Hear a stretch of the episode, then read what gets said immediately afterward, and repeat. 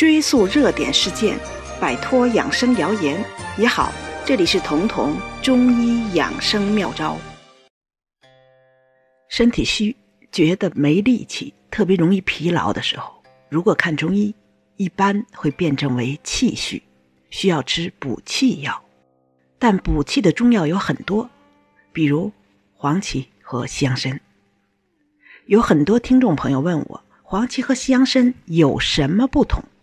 在这期节目里，我们就来聊聊这两味补气药。这两药都可以补气，但是黄芪的性质是温的，而且主要入肺经、入脾经，所以黄芪所藏的是肺气虚和脾气虚。而这两个脏腑的虚，它们的特点，除了有疲劳，一定还有肺和脾的病状。比如肺气虚是疲劳，同时容易出汗、容易感冒、容易过敏，这在春天尤其常见。而呼吸道的问题，往往是从中医说的肺经上偷袭而来的。而脾经的症状则是消化不好，吃点硬的多吃点就难受，而且不敢吃任何生冷的食物。这些也都是黄芪的治疗范围。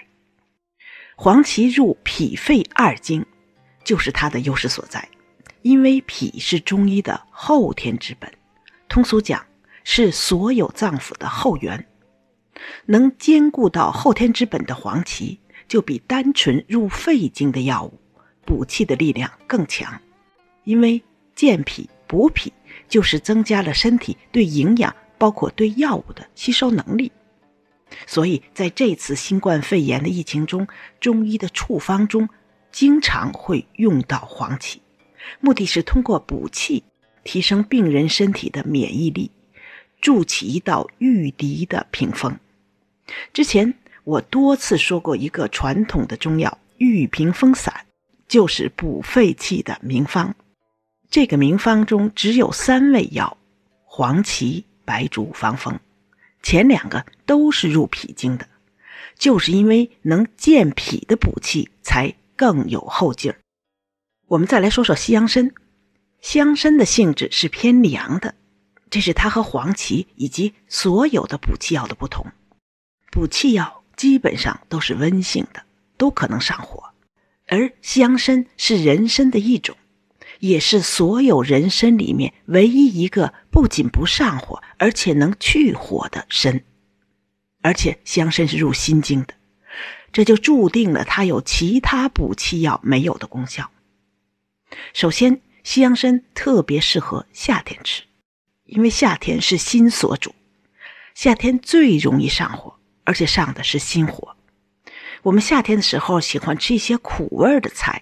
就是因为苦也是入心经的，吃苦是为了清心火，而西洋参可以在补气的同时清心火。很多人觉得夏天不能进补呀，其实夏天才是最该进补的时候，因为夏天是一年中消耗最大的季节，而且耗的主要是气，所以夏天的时候人特别容易疲劳，特别容易人困马乏。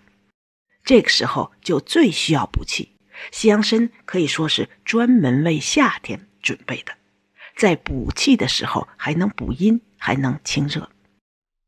既然黄芪和西洋参有寒热之别，那它们又分别适应什么样的人群呢？分辨这个最好的办法就是看看舌头，如果舌头很胖，颜色很淡，而且还有齿痕，同时疲劳严重。也容易感冒过敏，黄芪就是这一类人的补气药。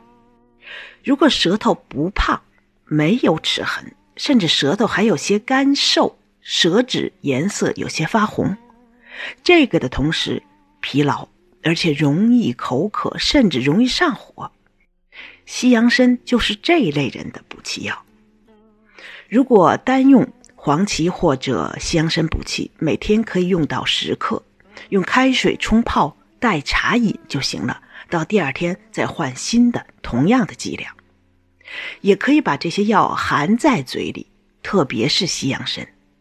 很多气阴两虚的人，既疲劳又口干，特别是总是要说话，比如老师这样的职位，那么把西洋参含在嘴里，口干会明显的缓解。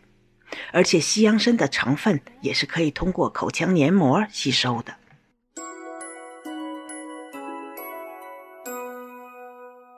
本节目由健康新同学、博吉新媒联合出品，喜马拉雅独家播放。